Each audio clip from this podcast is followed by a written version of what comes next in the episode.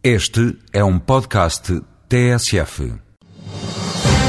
O Tratado de Lisboa espera-se que entre em vigor a 1 de janeiro do ano que vem e, pelo que esclarece o especialista em Direito Comunitário Miguel Gurjão Henriques, o novo tratado vai trazer alterações no contexto do espaço liberdade, segurança e justiça da União Europeia.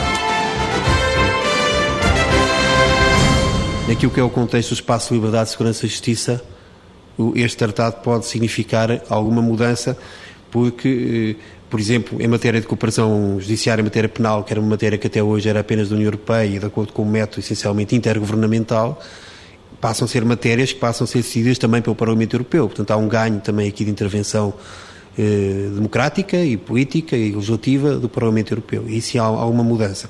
Sendo que os Estados preservaram, apesar desta unificação da União e da Comunidade, preservaram a manutenção da natureza essencialmente, ou pelo menos alguns instrumentos que permitissem manter a natureza essencialmente intergovernamental dessas áreas, como a cooperação policial, como a cooperação judiciária em matéria penal. Voz Europa, edição de João Francisco Carraro.